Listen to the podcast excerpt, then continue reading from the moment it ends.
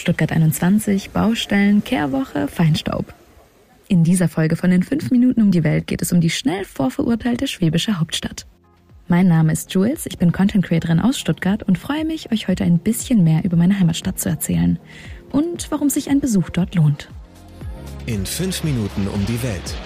Der tägliche Reisepodcast von Travelbook. Heute geht's nach Stuttgart. In den kommenden fünf Minuten versuche ich euch so viele nützliche Infos wie möglich mitzugeben. Deswegen starten wir direkt hiermit. Entweder oder. Schnelle Fragen in 30 Sekunden. Auto oder öffentliche Verkehrsmittel? Ja, wir sind eine Autohauptstadt. Echte Stuttgarter fahren aber mit der Zacke. Pärchen oder Familienurlaub? Die Stadt hat definitiv sowohl für Familien als auch für Pärchen was zu bieten. Entspannung oder Abenteuer? Mit den vielen Thermalwasserquellen ist hier eher Entspannung angesagt. Kultur oder Party? Ich würde sagen, Stuttgart ist der perfekte Mix. Hier gibt es zahlreiche Museen, Theater, Musicals und mehr, aber auch tolle Bars und Clubs. Teuer oder günstig? Auf jeden Fall teuer. Vor allem was die Mieten angeht. Mit den richtigen Tricks und an den richtigen Orten kann man die Stadt aber auch ziemlich kostengünstig entdecken. Highlights, Lowlights, Must-Sees. Die Travelbook-Tipps. Was ist ein Highlight? Mein absolutes Highlight jedes Jahr sind die vielen kleinen Stadt- und Viertelfeste im Sommer. Alle Wochenenden lassen sich wirklich danach planen, wo das nächste Festle stattfindet. Aber auch sehr, sehr toll und wo ich mich gerne aufhalte, ist die Tübinger Straße. Hier gibt es super coole Vintage-Stores, tolle Bars, sehr gute Restaurants und Geschäfte und alles nur in einer Straße. Und die Stadt ist voller sogenannter Stäffele. Das sind Treppen, die zu verschiedenen Anhöhen führen. Das Hinaufsteigen ist schon ein bisschen mühsam, lohnt sich aber extrem. Denn hat man es geschafft, kann man verschiedene Aussichtspunkte genießen. Zum Beispiel die Karlshöhe, die hat einen tollen Blick auf die Stadt, inklusive eines Biergartens.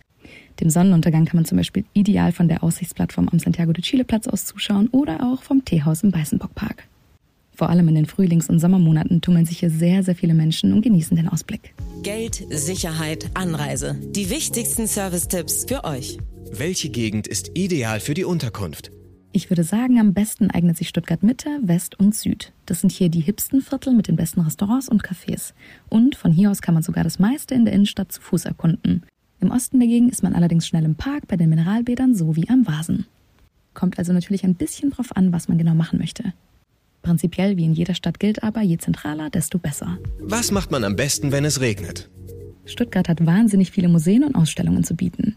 Zum Beispiel alles rund um die Stadtgeschichte gibt es im Stadtpalais und der Eintritt ist sogar teilweise kostenlos. Das Kunstmuseum dagegen hat eine bunte Dauerausstellung und die ganz großen Namen findet man natürlich in der Staatsgalerie. Es gibt aber auch wahnsinnig viele tolle Schlösser, wie zum Beispiel das alte Schloss oder auch das neue Schloss direkt im Zentrum. Etwas abgelegener, aber super schön und imposant ist das Schloss Solitude. Und auch das Rosenstein-Schloss im gleichnamigen Park ist einen Besuch wert. Viele Teile dieser Schlösser kann man besichtigen bzw. die dort enthaltenen Ausstellungen angucken. Und es gibt natürlich auch super viele süße Cafés und Gastros, in die man flüchten kann, während es regnet. Zum Beispiel in der Kalverstraße. Wer es etwas langsamer angehen lassen möchte, kann natürlich eins der Heil- und Thermalbäder besuchen. Zum Beispiel das Leuze oder Mineralbad Berg. Mmh, Weltspeisen. Natürlich ein absolutes Muss, Kässpätzle und Maultaschen. In der Stadt gibt es super viele gutbürgerliche und urige Lokale, wo ihr sehr gut schwäbisch essen könnt. Und ebenfalls ein gastronomisches Muss sind die Besen. In 16 der 23 Stadtbezirke Stuttgarts wird Weinbau betrieben, also unbedingt regionale Weine probieren. In diesen Besen, das sind von Winzern auf zeitbetriebene Wirtschaften, geht das ziemlich gut. Ah, und natürlich nicht zu vergessen Brezeln. Für die Besten stehen die Stuttgarter sogar gut und gerne mal Schlange. Do's and Don'ts. Zu den ganz großen Don'ts gehört Stutti sagen. Das kann einen schon mal den ein oder anderen schiefen Blick kosten. Und wirklich wahnsinnig wichtig, wenn ihr die Stadt so richtig erleben wollt, bitte begrenzt euren Besuch nicht auf den Bereich um den Hauptbahnhof und die Königstraße, aka die Einkaufsmeile. Die Stadt bietet sowohl architektonisch als auch gastronomisch und kulturell wirklich viel, viel mehr. Das bringt mich auch schon zu meinen absoluten Do's, die kleinen Ecken und Viertel erkunden. Schaut euch die einzelnen kleineren Stadtteile an, esst zum Beispiel Pizza am Marienplatz im Süden, genießt die Sonne am Wilhelmsplatz in Mitte, trinkt den besten Kaffee der Stadt in West oder probiert leckeres Eis in Ost. Die kleinen Viertel und Plätze sind wirklich viel, viel cooler, als es die Königstraße jemals sein könnte.